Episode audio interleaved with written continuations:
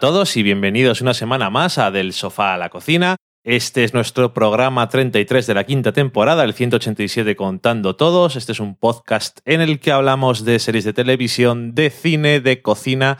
Yo soy Dani y estoy aquí con Valen. Hola, Valen. Hola, ¿qué tal?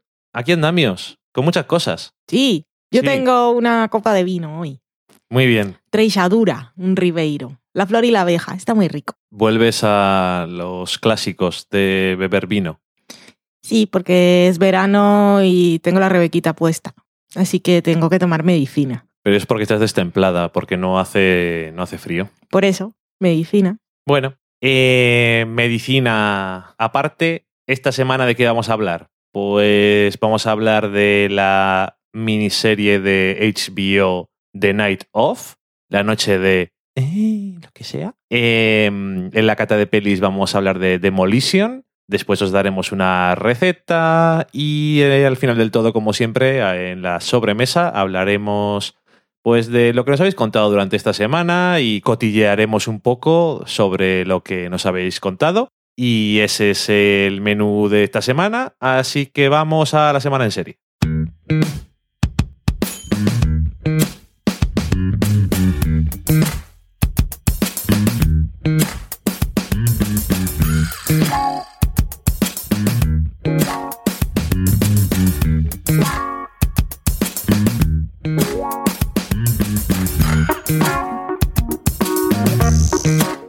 Empezamos la semana en serie con The Night Of. Yo la conocí en un taxi, en camino al club. Yo la conocí en un taxi, en camino al club.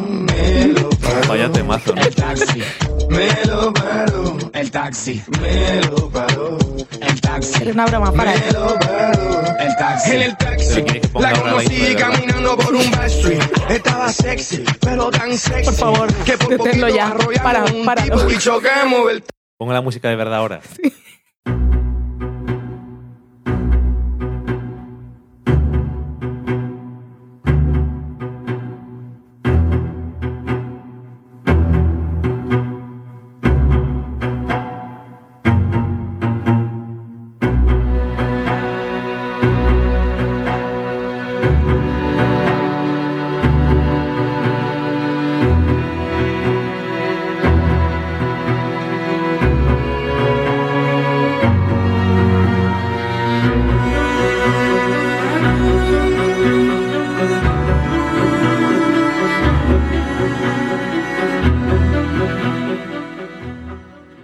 Night Of, que es una coproducción entre HBO y la BBC. No sé si es la primera desde Roma, pero la verdad es que no me suena en los últimos años así ninguna serie o miniserie que hayan hecho juntos. Pero bueno, ahí está. Está basada en la serie británica que emitieron en BBC, que era Criminal Justice, se emitió de 2008 a 2009, y está creada por Steven Salian, que dirige muchos episodios de esta miniserie, pero no se le conoce por ser director, sino que se le conoce por ser guionista. Ha hecho ahí peliculillas como La lista de Schindler, eh, Misión Imposible, Guns of New York, Moneyball, que esa no la he visto tampoco, así que no sé si está bien o no, pero desde luego nominadas estaban. Ajá. Y el otro creador es Richard Price, que ha trabajado tanto en cine como en televisión, es novelista, es periodista. Nosotros sobre todo le conocemos y es relevante para la serie que trabajaba en The Wire, una serie que no hace mucho comentamos porque volvimos a ver entera. No hace mucho, quiero decir, hace un año o así. Más o menos, no me acuerdo. Creo que fue cuando todavía estábamos haciendo el libro. Es posible. O así, ah, sí, no que era, había- era nuestra cosa ligera del verano. Eso es, para descansar del trabajo intelectual de hacer el libro, veíamos Ujú. The Wire. Eso es. Eso es, sí, señor. Eh, actores, pues tiene varios que nos pueden sonar, muchos de ellos de la clásica cantera de HBO, pues te pueden sonar caras de Beep, te pueden sonar caras de The Wire mismamente. Y la cara más llamativa, porque luego hay otros que son igual más protagonistas, pero no son muy conocidos, es la de John Turturro, que se le conoce pues por el mundo del cine, aunque ya ha estado en televisión varias veces y sobre todo quizás por sus colaboraciones con los Cohen. Es uno de sus actores fetiche, podríamos decir, porque ha salido Sale en muchas pelis. bastantes de sus películas. Y interpreta un papel, el del abogado John Stone, que era el que iba a interpretar James Gandolfini, pero el que todos conocéis por Tony Soprano, y ha hecho muchas otras cosas. Una película, por ejemplo, que comentamos no hace mucho, que nos gustó también bastante. Y mm, claro, pues como falleció, había que sustituirlo al hombre, que también era productor de la miniserie, aparece su nombre en los créditos. Y primero se barajó a Robert De Niro, pero por cosas de estas que dicen, no, el calendario me viene mal, espera que mire la agenda. Y al final acabó siendo John Tur- John Turturro, que cuando comentábamos esto el otro día, cuando estuvimos en la cadena SER, lo dejo ahí. Y estoy intentando, estoy fingiendo que me apoye en un sitio para ser elegante, pero no queda muy elegante ahora que lo estoy viendo. No, nada elegante, En por fin. cierto. Está, era un poco awkward. Eh, bueno, pues que comentaba alguien que no veía cómo habían hecho la transición de un actor a otro para ese mismo papel la gente de casting. Y la verdad es que es cierto que son actores muy distintos. Creo que eran nombres simplemente. Yo creo que sí, era eso, ¿no? Se trataba de tener a alguien que llamara un poco la atención Mm. para despegar un poco el proyecto Sí. que eso siempre suele ayudar. Y mm, la verdad es que, como me suele pasar normalmente, yo ahora la verdad es que me cuesta imaginarme a otro actor, o si me lo imagino sería algo completamente distinto. Y la verdad es que sí que me, sí que me gusta el hombre este en este papel. La verdad es que creo que lo hace bastante bien. Sí, Es muy fácil simpatizar con el personaje. Yo creo que también gracias al actor. ¿De qué va la serie? Pues eh, va sobre un chaval, un estudiante que se llama Nasir y es de estos que ayudan a hacer los exámenes y hacer los trabajos a los jugadores de los equipos, que es una cosa que pasa mucho en Estados Unidos. En este caso es el de baloncesto, es el- un tutor y o sea que es un empollón entre Sí. comillas y nada después de uno de los entrenamientos le dicen vete a una fiesta que va a haber ahí va a haber unas chavalitas ahí muy guays y dice hostia hay que ir. No me han invitado nunca a nada de esto y va a ir con un amigo al final el amigo no va y entonces él dice tengo que ir y como el amigo era el que le iba a llevar en coche pues él decide tomar prestado entre comillas el taxi de su padre que es taxista un taxi que tiene con otras dos personas en propiedad. Y cuando está yendo a Manhattan desde Queens, que es donde, que es donde vive, eh, termina, como va en un taxi, pues empieza a tener la cosa esta de, eh, hola, ¿me puede llevar a no sé dónde? Eh, no es que no, está, no funciona el taxi ahora mismo. ya, pero llevas la luz de disponible. Eso que no es. sé cómo se apaga. no- Y al final, pues se acaba subiendo una chica y le apetece menos echarla y están ahí, bueno, tiene una conexión y se acaba yendo a casa con ella, donde beben, hay drogas, se acuestan y él de repente se despierta en medio de la madrugada, a las 2, 3 de la mañana, y se despierta en la cocina y no sabe cómo ha llegado ahí, sube al piso de arriba donde, está, donde estaba la cama en la que estaba la chica y ve que está muerta. Asesinada, Y claramente. no solamente que esté muerta, sino que además está llena de sangre, de puñaladas. Como dicen en un episodio, 22 puñaladas como 22 años tenía. Y mm, entonces se vuelve muy loco y se va corriendo de allí. Vamos a dejarlo ahí para no entrar en más detalles, pero hemos visto tres episodios y el primer episodio, no sé si la primera mitad o igual más, se trata de ahora mismo que todos sabemos tantas cosas, entre comillas sabemos tantas cosas sobre eh, cómo se investigan los crímenes y por qué se pilla a los asesinos, pues juega un poco con ese conocimiento un poco del público general y lo que vamos viendo en la primera parte de esta miniserie es todos, no digamos todos los errores que va cometiendo, porque obviamente él no intenta, no iba a matar a la chica. No está cometiendo errores de asesino, sino en todas las cosas que sabemos que después Ajá. van a ser cosas que van a decir, pues mira, te vieron aquí, te cogió esta cámara, dejaste huellas aquí, sangre aquí, te llevaste no sé qué, y lo vas viendo y al principio, pues, eh, bueno, tiene este ritmo de ritmo de realidad, un poco como de Tiempo Wire. real. Sí, básicamente. Que lo que yo creo que hace es que en vez de ser aburrido, lo que es es que la tensión es horrible, porque estás viendo cada cosa que va ocurriendo y que sabes que va a ser un punto en contra del protagonista a la hora de que alguien se crea que no ha matado a esta chica, que no sabemos si la ha matado o no, pero él desde luego está seguro de que no lo ha hecho. Y te va creciendo y creciendo esa sensación y esa tensión de maldita sea que está pasando, que es que te- como te cojan, que de eso va la serie, cuando te cojan no vas a tener nada que hacer, porque las pruebas son enormes en tu contra. Y creo que eso juega muy bien con, con esa parte. Y luego también en el primer episodio y parte del segundo, creo que también hace bien eso de enseñarnos partes de cómo es el proceso que normalmente no, no sueles ver de dónde a dónde se les va llevando y qué es lo que hay que ir haciendo. Todo un poco también el papeleo y los, los pasos que tienen que dar para ir de un sitio a otro o para ingresar en la cárcel y todas estas cosas. Eh, hemos visto tres episodios, van a ser ocho, y a, mm, a mí me está gustando bastante, la verdad. Y no estaba seguro porque tú lo decías mucho antes de que viéramos el primero. Vaya pereza, Yep. me da ver esto, ay, que va a ser muy aburrido. Que no sabía ni de qué iba, pero me daba pereza. No sé, ahora nos dirás qué es lo que te ha parecido al final, pero a mí me está, me está gustando bastante y creo que se nota ese estilo de Richard Price, que es el guionista de todos los episodios por ahora. No sé si será de todos, pero puede ser. Creo que el primero estaba escrito por Peter Moffat, que es el creador de la serie original. Pero él solo. Mm, No, eso ya no me acuerdo. Bueno, Esto, esto es de la Wikipedia, así que no lo sé.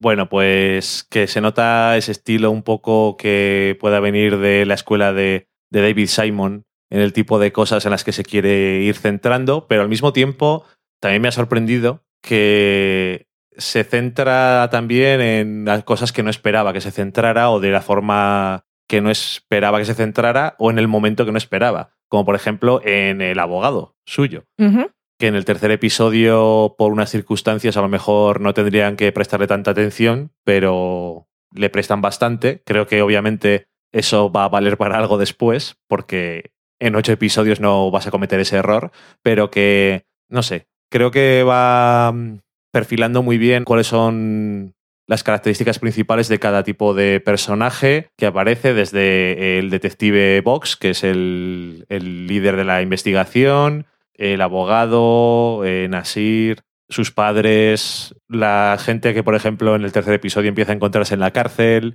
y, y no sé. eh, Steven Cillian, que digo que no es conocido por ser director, creo que también en los episodios que ha dirigido él se mete bien en el estilo que tiene que estar la serie y sin ser efectista ni nada, creo que es bastante naturalista y bastante efectivo. Y no sé, la verdad es que eso, me está gustando mucho. No sé a ti qué te ha parecido al final, si te ha seguido dando pereza o no. Me daba pereza porque a mí ahora la HBO me da pereza como concepto. Y tenía serie nueva y no sabía de qué iba. Solo conocía el título, no había visto el tráiler y no sabía nada más. Y al final la vimos y sí que me ha gustado. Tiene una narración que podemos mm, denominar lenta, pero es porque va muy a tiempo real. Y en eso sí nos recuerda mucho a The Wire, porque intenta mostrar todo el proceso y cómo funciona el sistema desde dentro y cómo marchan las cosas al ritmo natural de la vida y no al ritmo que a veces exige la ficción. Pocas elipsis hay aquí. La, la única así importante es la de cuando él está de, de fiesta y se despierta, luego que no sabe qué ha pasado. Creo que por lo que nos han contado los protagonistas o los dos personajes que, a los que le cambiará la vida de alguna forma durante la serie son Nasir y su abogado, porque se han centrado mucho en ellos. Una cosa que hace muy bien la serie, aparte de lo que dices de perfilar y muy bien a cada personaje que aparece, es que también puedes, ya no digo empatizar, porque no es eso, sino puedes entender los puntos de vista de todos y las decisiones que toman y, y lo que piensan de lo que ha ocurrido conforme a, a lo que ellos han visto que ha, que ha pasado. Y esto lo digo también, por ejemplo, por la decisión que toman sus padres en el tercer episodio, Ujú. que tú dices, hostia, no, pero normal. Pero, hostia, no, ¿cómo no? Es, es obvio, esto es con relación a, a abogados. Lo entiendes perfectamente. Y, y sufres con Nasir porque dices tú que sí es verdad que no sabemos si lo ha hecho o no, pero yo estoy del lado de pensar que no lo ha hecho. Estás, estás de, de su lado. Mm, no tanto de su lado. De su lado digo de la opinión de que no lo ha hecho. Sí. Porque él está seguro de que no lo ha hecho. Él está seguro de que no- él, no, él no sabe porque no se acuerda. Eh, tiene, tiene un blackout de unas horas perdidas. Pero yo como espectadora he decidido pensar también que no es él el culpable. Tampoco sé si eso es lo importante en la serie. Que espero que sí lo resuelvan. Eh, he visto en la Wikipedia cuando estaba preparando las notas de mm, ficha técnica y todo eso del guion que está ahora basado en Criminal Justice y entonces he hecho clic en Criminal Justice y decía que em, no sé cuántas historias contaron, pero cada una eran cinco episodios, de eso que hace la televisión británica de empezar una noche, un- empezar un lunes y acabar el viernes, los cinco episodios. Y el primero es tal cual el resumen de, de este caso. Un chico que sale de fiesta y no se acuerda qué ha pasado, es sospechoso del asesinato de una chica y entonces me puse a leer a ver si me contaban qué había pasado, pero no lo decía. Pero no pude resistirme a mirar los spoilers, pero no, no había ninguno. También era, que no lo he dicho, es de ascendencia pakistaní, Sí, que yo supongo que también tiene y se ve ciertas cosas que son importantes en ese sentido. Mm. Y bueno, no sé, eh, creo que habrán cogido la idea porque lo demás del sistema es tan diferente. En lo de Criminal Justice no dice nada de, de raza, etnia ni religión, nada que, que sea particular del chico protagonista. A lo mejor es Pero una cosa que han introducido ahora. Igual sí, y sí que decía que iba un poco del sistema judicial y tal. Aquí yo creo que van a hacer otra cosa, porque claro, al ser una adaptación en Estados Unidos las cosas funcionan diferente y seguramente querrán contar y otras cosas y tirar puñaladas a aspectos muy concretos del sistema judicial de Estados Unidos.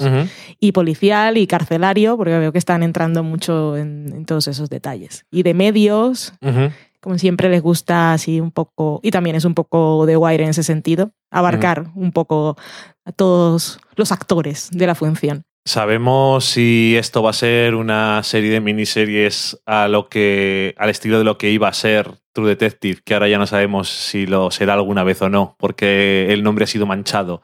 Sí, totalmente. No decía nada en concreto, estuve buscando a ver si había alguna noticia al respecto, pero si sigue la estela de lo británico, pues seguramente pueden seguir. Si les va bien y si funciona, podrán seguir contando otras historias que no sé cómo, de qué tipo eran las otras de Criminal Justice, que tampoco, tampoco sé cuánto duró, porque... Duró un año. Entonces, igual solo contaron una o dos. Mm. Solo, le- solo leí esa, ese caso de la primera. Pero es verdad, fue de 2008 a 2009, o sea que igual no dio para más. Mm. Era como la idea, lo que leí, que era contar varias historias.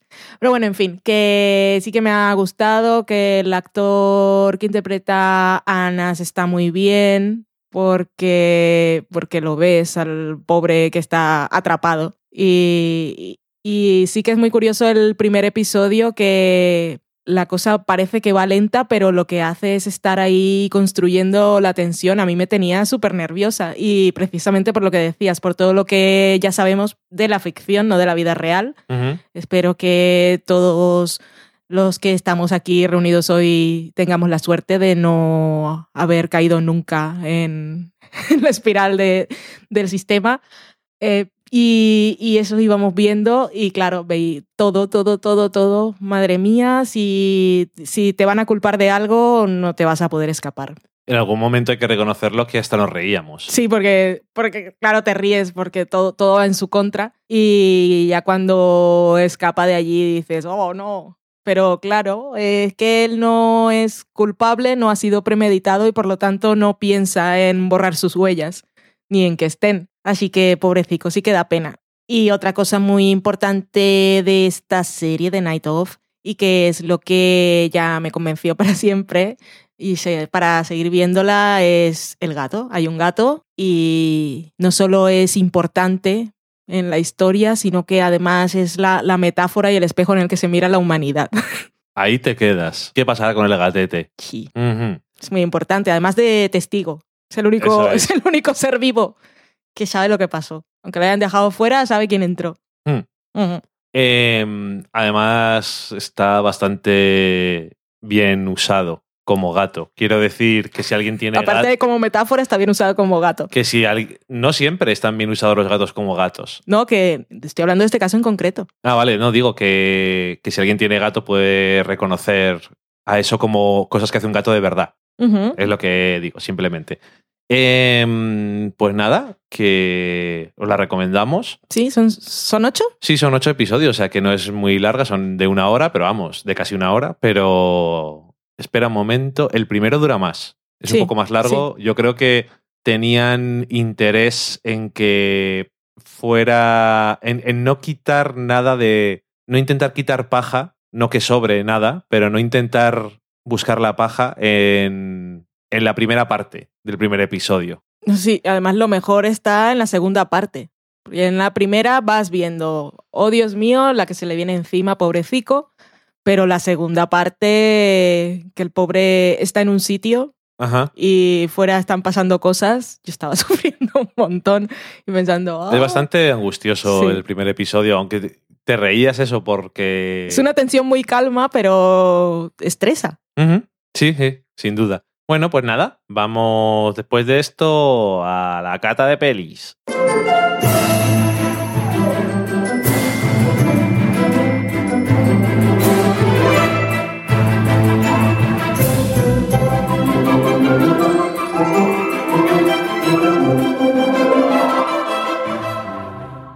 Y esta semana en la cata de pelis nos vamos a detener en Demolition.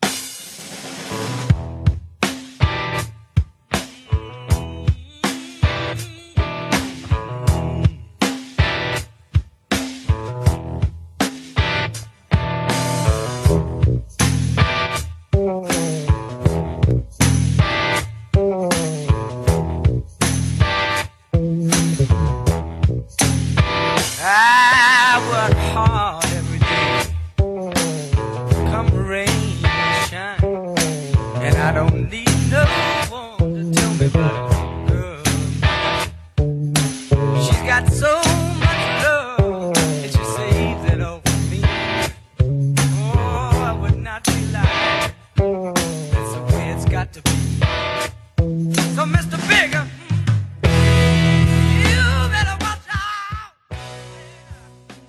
Demolición. Película de 2015, estrenada en el. Bueno, estrenada. Vista por primera vez en el Festival Internacional de Toronto, donde Fox adquirió los derechos para su distribución en cines, que ha sido este año 2016, en abril. En Estados Unidos, por lo menos. Aquí en España creo que está en cartelera ahora mismo, estamos en julio, o ha sido estrenada mm, semanas recientes. Estamos a finales de julio de 2016. Eso es, para los que vengan del futuro.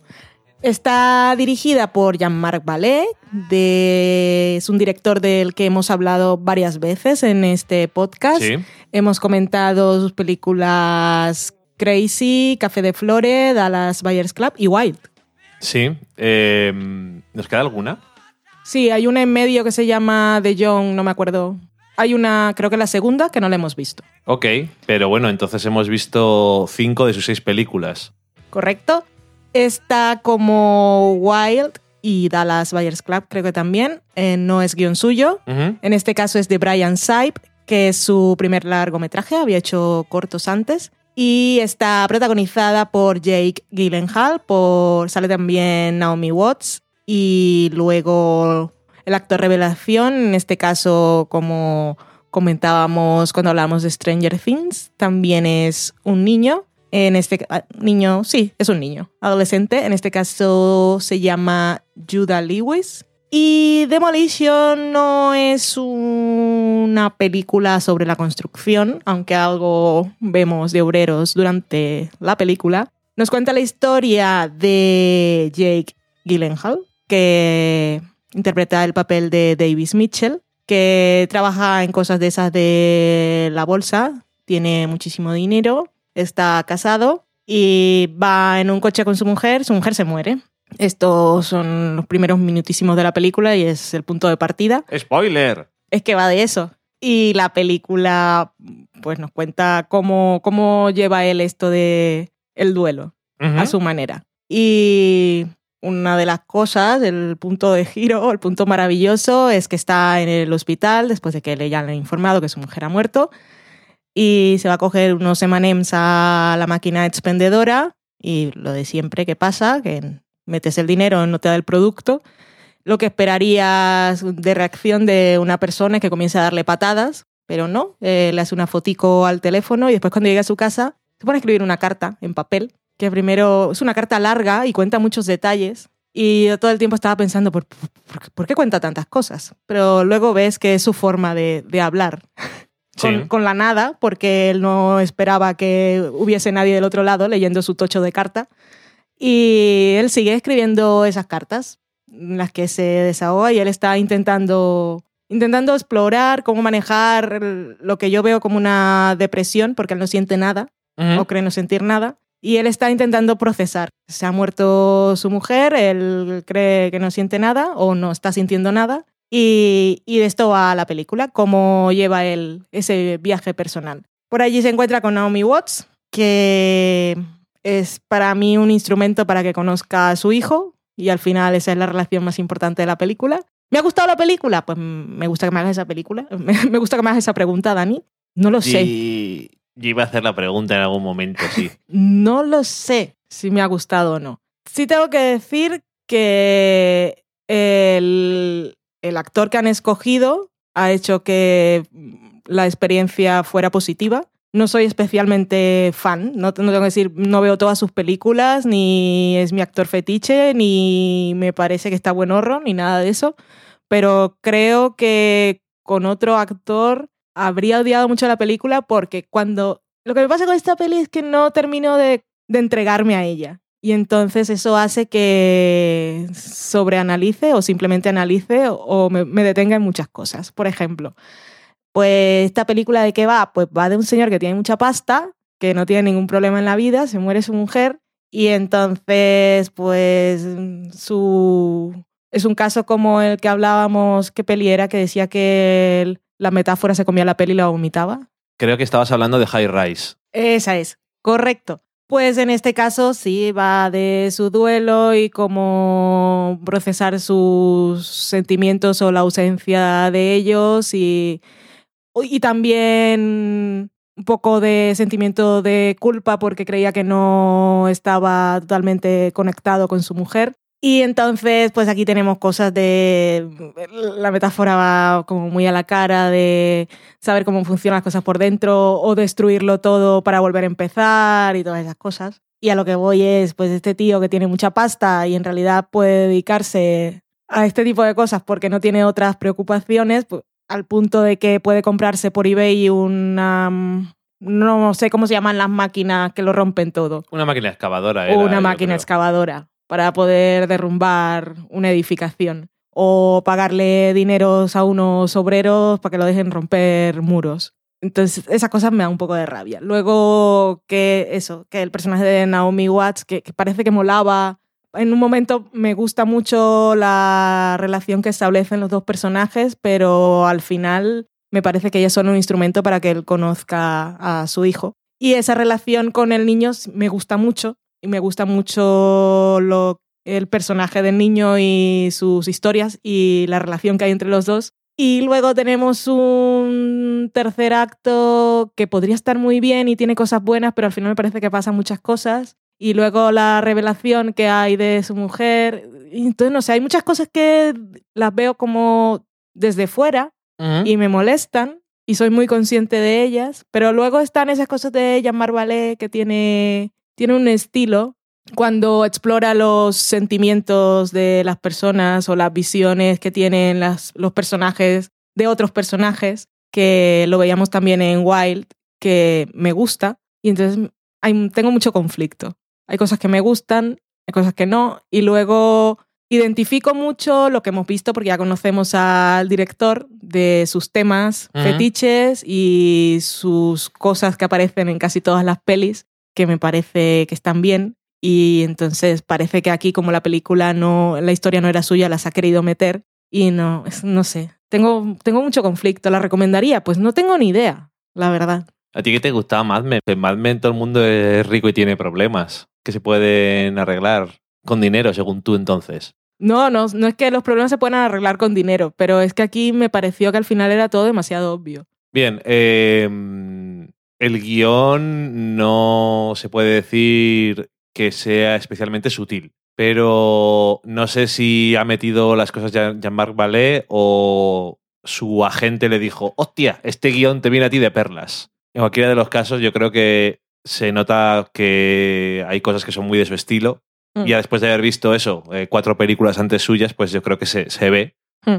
A mí la peli creo que me ha gustado más que a ti, pero por un par de cosas. Si bien, primero, el guion, si bien es eso, que no es, no es muy sutil en sus metáforas y tal, pero yo creo que en cierto momento lo dice también y es bastante consciente. Cuando están hablando, eh, se pone a hablar de metáforas. Sí, sí, sí. Y creo que tiene dos cosas buenas el guion que para mí hacen que la película que me hace disfrutarla. No me parece que sea el película que nadie se tiene que perder, pero puedo recomendarla igual más que tú. Y es que tiene varios elementos que si bien la peli que si bien el guion no es no es útil, creo que tampoco cae en los lugares comunes en dos o tres sitios que tienen la oportunidad y la hace un poco más refrescante, por decirlo de alguna forma, aunque es un adjetivo un poco de mierda.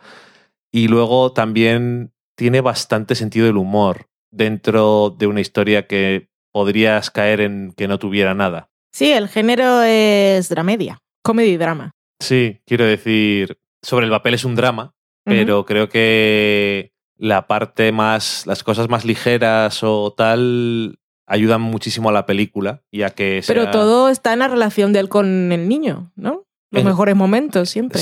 No, sí, claro, yo no digo que no. Eh, lo que sí que me sorprendió, como tú has señalado, es sobre todo el tema del personaje de Naomi Watts, que al principio no lo parece, pero en el tercer acto prácticamente se desvanece. Y me llamó la atención porque no daba la sensación de que ese iba a ser su papel en la película, pero realmente sí que es un vehículo. Lo que pasa que es un vehículo para una cosa que me gusta. Entonces me pasa también como a ti un poco, que es como... eh. Lo que pasa que como al director tampoco, por lo que he visto, le puedo acusar de tener muchos problemas con los personajes femeninos, sobre todo porque la anterior película que vi fue Wild, pues quiero pensar que es lo que pedía la película en este caso. Y creo que tienes bastante razón en lo de Jack Gyllenhaal porque mm, él queda bien tanto, digamos, por decirlo de alguna forma, que no, es- no por actos, pero sí tiene como tres, se los presenta de tres formas distintas el personaje. La inicial, la parte de medio y la que vemos al final y creo que es creíble en todos esos papeles, que son un poco distintos del mismo personaje y se las arregla para ser bastante likable, o sea que Sí, sí, sí. Te cae bien pese a ciertas cosas y no sé, hay cosas que como no pienso antes de hablarlo, cada vez que eh, me pongo a hablar contigo me pongo, me pongo a pensar en las cosas y digo, sí, a lo mejor no me ha gustado tanto, pero la verdad es que cuando estaba viéndola, creo que es una película que cuando la estás viendo, la disfrutas y te puede llegar o no llegar en las cosas más dramáticas, pero no se beneficia demasiado de el repensamiento. Eso es. Si hubiésemos grabado dos horas después, igual me habría gustado más. Pero como se me ha quedado allí en el fondo, pues ha dado vueltas. Que tampoco, mm, tampoco me gusta ponerme a pensar, no me ha gustado, es que suena como que critico por criticar. Que, pero, No, que es una cosa que me ha salido muy así, que, que habría preferido disfrutar más la. Por ejemplo, Café de Flores tenía cosas también que eran un poco extrañas. Lo que pasa es que esa historia me llegó mucho más porque yo soy mamá café totalmente. Socorro. ten- con mi gato. es- tenéis que ver la película para saber de qué hablo cuando digo que soy mamá café. Pero tampoco era una película redonda. Ok. Pero, Desde- era, desde luego- pero me gustaba mucho, me gustaba mucho más. Desde luego, para mí, eh, el visionado inicial es de esos de disfrutar menos, el de Café de Flores. Ujú. Lo que pasa que creo que admite más la reflexión después. No digas que no me quiero poner aquí a pensar y a criticar por criticar. Creo que no somos críticos de cine, pero de alguna forma lo que hacemos es crítica de cine a nuestro nivel. O al no al nivel que podemos porque nos estamos rebajándonos porque estamos haciendo el podcast, pero realmente somos súper eruditos, sino en el sentido de que este podcast es de hablar de las cosas, pero que la pequeña parte de crítica de cine que podemos hacer nosotros, yo creo que también tiene eso, ¿no? Que vemos la película y no grabamos en el momento y mientras estás viéndola, pues piensas una cosa, pero como si te pusieras a escribir sobre ella, vas pensando las cosas y al final te das cuenta de que te ha gustado menos de lo que pensabas o que te ha gustado más o, ¿sabes? Que pensando cómo comunicarte las cosas te vas dando cuenta de, no sé, Sí, pero me da rabia porque es una de las cosas que también hemos dicho muchas veces, porque voy yo a que no me gusta juzgar a los personajes. Y en este caso, ¿por qué voy yo a juzgar a este personaje porque tiene mucha pasta? Pues, pues es su forma de... er- Es por lo que le está pasando y es su propio duelo. Igual, pues obviamente lo aborda de una manera diferente a la que lo haría yo, pero porque estoy en una situación totalmente diferente. Y entonces por eso no me gusta, pues estoy juzgando cosas como que son muy accesorias, pero que, que al final me hicieron con mucho clink, clink, clink, clink. De todas formas, eh, si eso otras veces no te suele pasar, eh, si la película te gusta más, es porque algo que a lo mejor no has dado en ello porque no te has puesto a hacer ensayo sobre la película, hay algo que no ha terminado de hacer bien la película porque no ha conseguido que no te centres en eso. Mm. Yo creo que es una película que verla no te va a dejar un mal pozo, ni te vas a pasar mal, mal mientras la ves, ni nada de eso, pero a lo mejor sí que no es una de esas que te compras en Blu-ray para tenerla ahí siempre y volverla a ver. Nosotros. Pues luego en Metacritic tiene eso que llaman mixed. Mixed reviews. Sí, hay gente que le gusta mucho, hay gente que no le gusta nada. No hay mucha gente en medio. Yo estoy en medio, hay cosas, yo estoy, hay cosas que me gustan mucho y hay cosas que me gustan muy poco. Entonces te quedas por un ejemplo, poco sí, porque la, la relación, como plantean la relación de él con el personaje de Naomi Watts, me gusta. Me gusta que sea como es. Pero luego el personaje de Naomi Watts no me gusta como se olvida de él la película. Me gusta que hayan elegido una actriz que tiene la edad de su personaje. Porque en una película más comercial habrían puesto a Jennifer Lawrence. Ok. Y lo que más me gusta es la relación de él con el niño. Pero entonces, pues eso habría sido otra película también si me quitan a Naomi Watts. Entonces no, no puedo pedir una No, no. película que no es, porque la película va del personaje de Davis Mitchell, lo que le ha pasado y cómo procesa eso que Sí, le ha ocurrido. que es que sin el. Pero bueno, que eso, sin el personaje de Naomi Watts, esta película no existe. Ya. Entiéndeme. No solamente es un medio para que conozca a su hijo, sino para otras cosas. Quiero decir, es importante. Pero Mm. sí que es cierto que la película se olvida un poco de ella en algún momento y no es porque no tuviera cosas en las que seguir incidiendo sobre el personaje, porque se plantean bastantes cosas que luego quedan un poco en el aire. Mm. Y es un poco raro, pero bueno. En fin, eh, es una de esas películas. Desde luego, ya que has dicho antes High Rise, por ejemplo, a mí pues me gustó más que High Rise. Bueno, pues que no se parecen en nada. Ya. O sea, lo de la metáfora Pero- de demolición. Pero me re- lo que me re- sí, de eso también hay, hay demoliciones. Pero sobre todo me refiero a la experiencia. De visionado. Y es que Demolition la vi contento, pese a las cosas tristes, pero bueno, disfrutándolo. Y High Rise, viendo la película, aunque no tenga nada que ver, pues no me lo estaba pasando bien, para entendernos. Mm. En fin, Pero aún así, sin, sin ser la película que más me gusta de este director, que ya lo vamos conociendo, sí sigue teniendo esas, eh, esas cosas de él que me gustan, que consigue ser muy evocador y, y sí que lo que sí hace muy bien es no aquello que dicen de meterte en la cabeza del personaje, sino un poco en su corazón. O sea, transmitir muy bien los sentimientos y el- el- la- el momento vital por el que están pasando.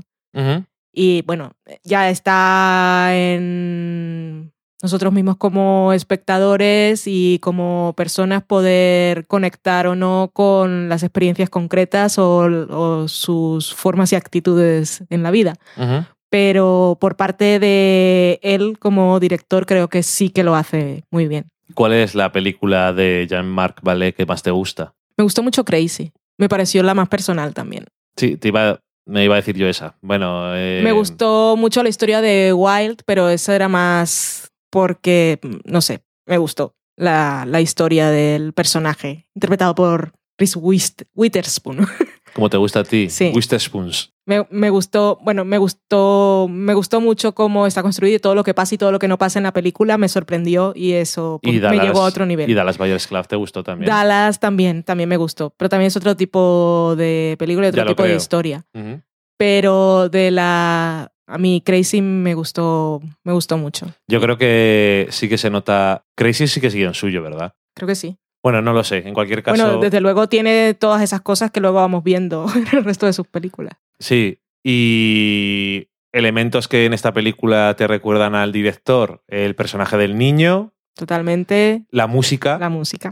Esos dos. Hay más cosas, pero Mm. esos dos son como los más igual superficiales, ¿vale? Pero que se notan un montón, que son cosas suyas, que le molan. Y lo que tiene que ver con el final también te recuerda Sí, que también son cosas que le interesan. Y el final es bonito. O sea, realmente lo, lo que decías antes puede ser una película que podía tirar directamente al drama. Sí. Y aunque parte de una situación dramática utiliza muy bien sus momentos de humor, lo que sí tiene el final es que es bonito. O sea, otra cosa no puedes Sí. decir. Y, y el final, yo para mí, eh, fue uno de los puntos en los que me da la sensación de que en otro guion hubieran ido a otro sitio. Sí, sí, sí. Es que también parecía que iba a ir a otro sitio en algún Sí, momento.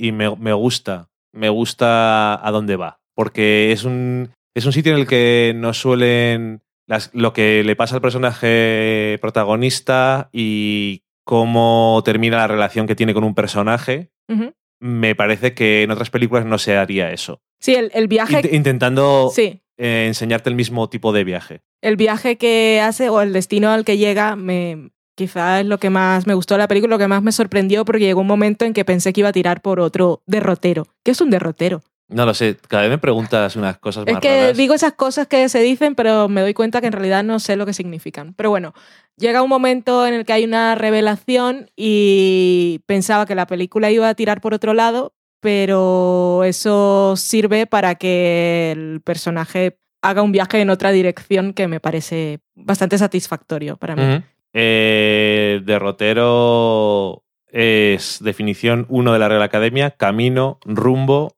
medio tomado para llegar a un fin propuesto. Sí, eso me, me lo imagino que es la definición, pero es, un- es una palabra extraña. Sí, viene de derrota. Exactamente. Derrota, camino, rumbo. Por eso me parece, a mi derrotero me suena a derrota y por eso no, no me parece así un- una cosa como, bueno, en fin, da igual, que no estamos hablando de eso. Que- que hay cosas que no, pero hay cosas que me han gustado mucho. Entonces, pues, pues ahí la tenéis, lo podéis ver y, y nos contáis. Sí, si la habéis visto ya nos diréis. Creo que no es una película que tampoco esté teniendo... Yo me enteré de que existía de puñetera casualidad. Entonces no sé hasta qué punto la gente sabrá que existe o no. Y aunque solo sea por eso, creo que merece la pena hablar de las de películas. Porque luego puede gustarle a alguien. O sea, puede que alguien la vea y diga, esto es una mierda. Y puede que alguien la vea y diga, me ha encantado. Y solamente por esa persona, de 100, que los 99 dicen que no les ha gustado, uno con que le gusta me da como ilusión. Sí, Y además, si no les gusta, también lo entiendo. Entonces, esta película es un poco así. Pero bueno, en fin. Nada, pues vamos a, a la cocina.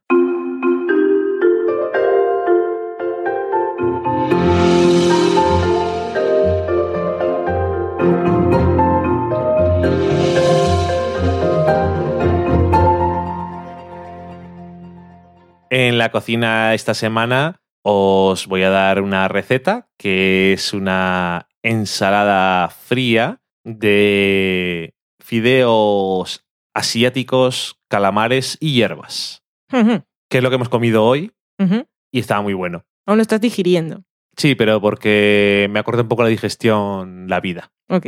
Eh, ¿Qué necesitamos? Para cuatro personas, eh, como medio kilo de calamar limpio, un paquete de fideos de arroz, si tenéis de esos que son de pad thai, por ejemplo, que son los que hemos usado nosotros, quedan muy bien. Los tallarines, más que fideos. Sí, pero bueno, te digo que la receta original creo que decía fideo, pero que mejor queda el tallarín. Mm. Un pimiento rojo cortado en juliana, dos cebolletas cortaditas finas, un cuarto de taza de menta, un cuarto de taza de albahaca, un cuarto de taza de cilantro, lechuga cortada en juliana, un- por ejemplo una romana, y luego para el aliño necesitamos 8 cucharadas de zumo de lima, 6 cucharadas de aceite vegetal, aceite de oliva, Sí. una cucharada de salsa de pescado y dos cucharaditas de azúcar. Lo primero que hacemos es eh, coger el calamar, que ya os he dicho limpio, si lo habéis comprado entero y hay que limpiarlo, pues se limpia. Lo cortamos en tiras y lo salteamos hasta que esté hecho. Y lo reservamos en un platito. Después cocinamos los fideos, tallarines, y esto según las indicaciones del paquete. Y una vez que estén terminados, los ponemos debajo de un chorro de agua fría para que se pare la cocción y además no, no se peguen. Y así, como la ensalada es fría, pues También mejor. queda como bien, ¿no? Luego en un bol grande ponemos todos los ingredientes del aliño y los mezclamos juntos. Cortamos las hierbas que tenemos y lo mezclamos todo junto. Y ya está. Ya está. Es una de estas ensaladas frías de verano que está muy bien. Eh, por supuesto, si no os gusta el cilantro, podéis quitarlo. Sí, porque Porque Es potente. el cilantro en sí es, siempre es muy potente y hay gente que no le gusta. Es que es lo que hay. Y, y nada más. Está muy rica. sí. Y vamos a marcharnos a la sobremesa.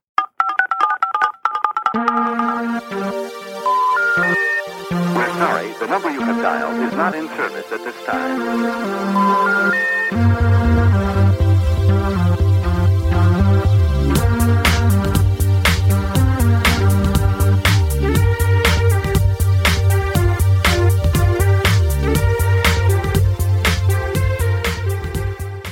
Y ya estamos en la sobremesa, la sección en la que siempre comentamos lo que nos habéis dicho durante la semana, que a nosotros nos gusta mucho porque al final este programa existe por vosotros. Es lo que hay. Sí, lo hacemos nosotros, pero si no fuera por vosotros no existiría. Ya nos daríamos la brasa, Valen y yo, en privado, por desgracia para ella. No, no te he escuchado, pero sí. Estaba mirando. Bueno, como veis, eh, en privado sobre todo lo que hace es escucharme.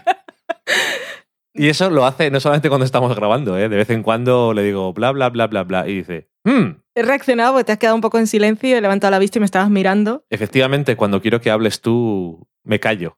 Pero es que estaba mirando lo de Twitter, que luego me toca. Hala, pues venga, Ya me enteraré cuando monte qué es lo que has dicho. ¿qué ha pasado por Twitter? Mari Margolis nos decía.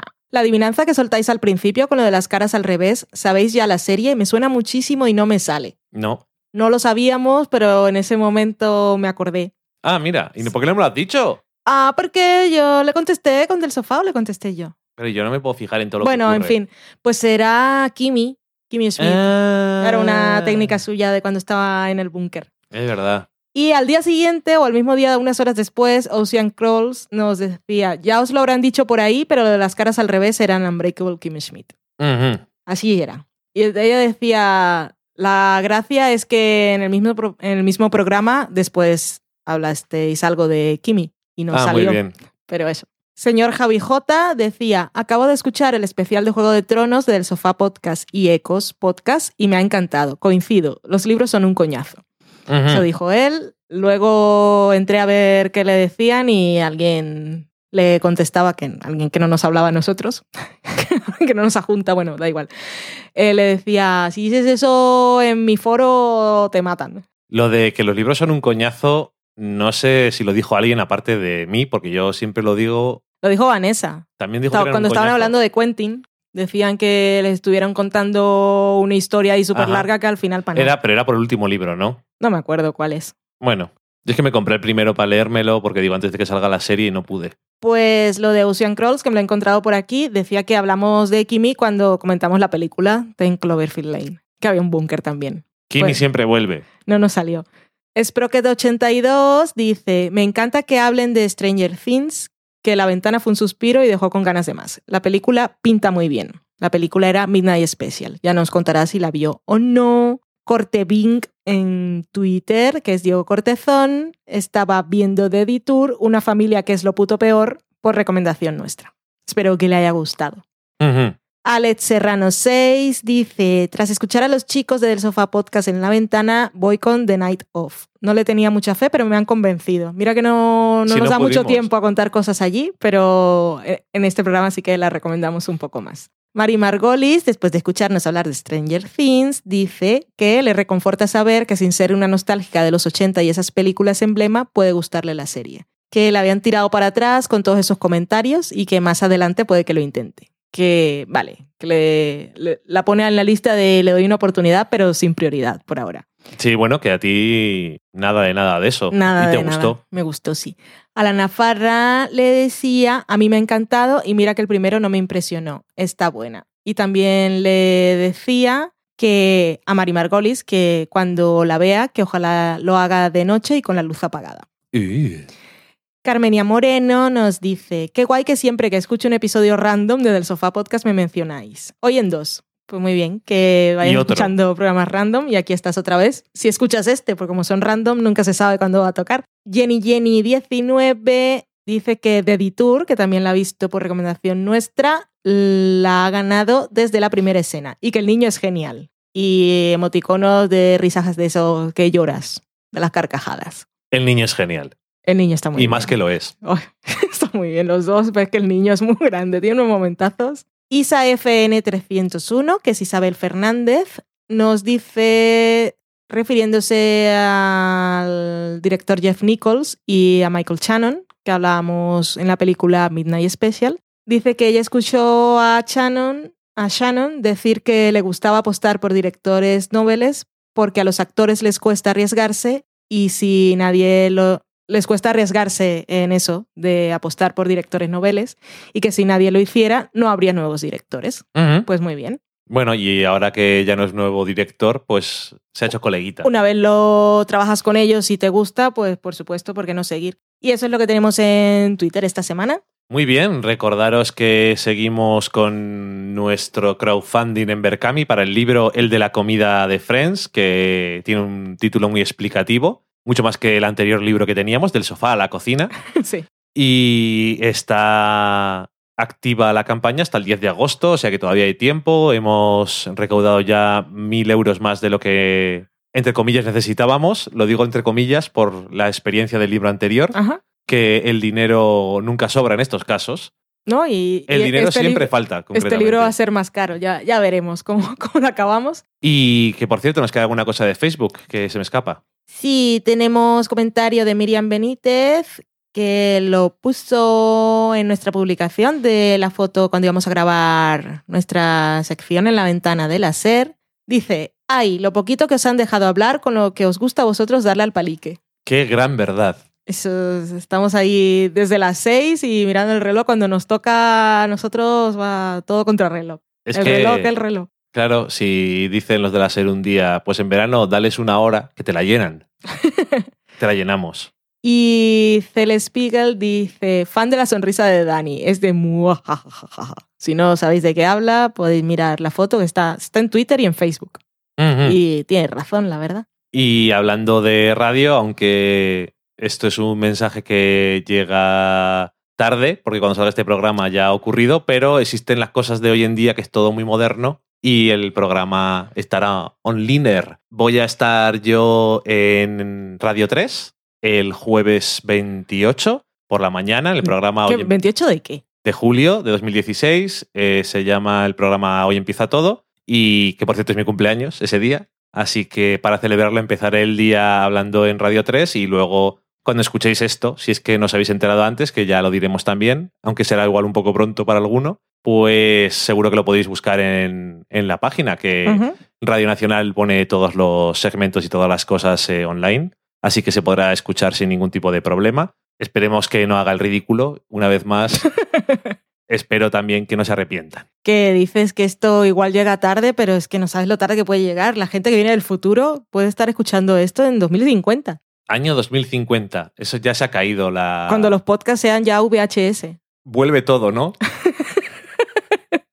Hombre, yo ya llevo vivo suficiente tiempo como para darme cuenta de que todo vuelve. El VHS creo que no va a volver por No. la, el rumbo que llevamos. Pero vete a saber, igual un día de repente hace catacroca en el mundo del streaming y todas estas cosas y dice, voy a volver al VHS. Eso sí que se podía depender. Podías ver la película por lo menos cuatro veces antes de que se rayara. O viene la nostalgia de ver las cosas que saltan y las rayitas del VHS que has regrabado y regrabado encima, aunque tengas televisión que se ve en 4K, que he leído que están probando una tecnología para que puedas ver películas en 3D sin las gafas, que es como poner un, no sé si van a incorporar la pantalla ya directamente en los, nuevos aparatos televisores o será una pantalla adicional, pero que va a evitar eso de los mareos en casa. Ok. De todas formas, ya he empezado a ver pantallas en 5K y realmente yo tengo la sensación de que el ojo humano no ve tan bien. Desde luego el mío no. El, tuyo- el El, tuyo- mío menos, el, el mío sin gafas no ve nada. Bueno, pues con eso nos vamos a despedir esta semana.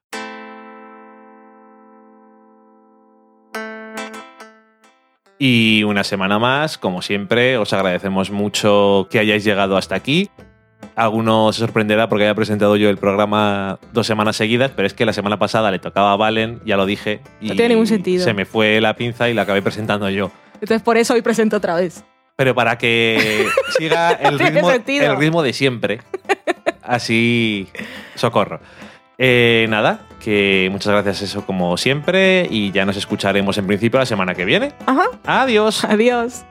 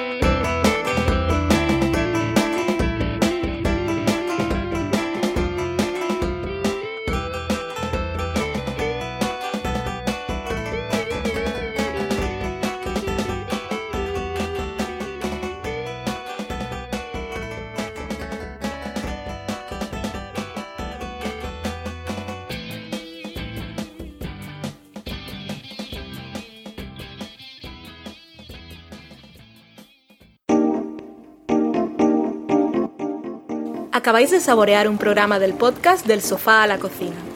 Para prepararlo hemos usado los siguientes ingredientes. Un Dani, una Valen y una licencia Creative Commons, reconocimiento no comercial compartir igual. Cuando tenemos los ingredientes, los picamos muy finos, los dejamos pochando en una sartén y cuando estén caramelizados, los mezclamos con la licencia Creative Commons, que cuidado, no admite uso comercial de la obra original ni derivadas, que se tienen que distribuir con la misma licencia que la original, siempre citando a los creadores. Después de 10 minutos, condimentamos la mezcla con iTunes, iBooks, Twitter y un poco de Facebook. Si no encontráis las adecuadas en el mercado, buscad el nombre del blog. A continuación, introducimos en el horno y, después de 30 minutos, lo servimos aderezado con música distribuida con licencia Creative Commons a través de Jamendo. Al final del post correspondiente vienen especificadas concretamente. Si tenéis alguna duda con respecto a la receta o a cualquier otra cosa, podéis preguntarnos a través del correo electrónico del sofá a la cocina. Buen apetito.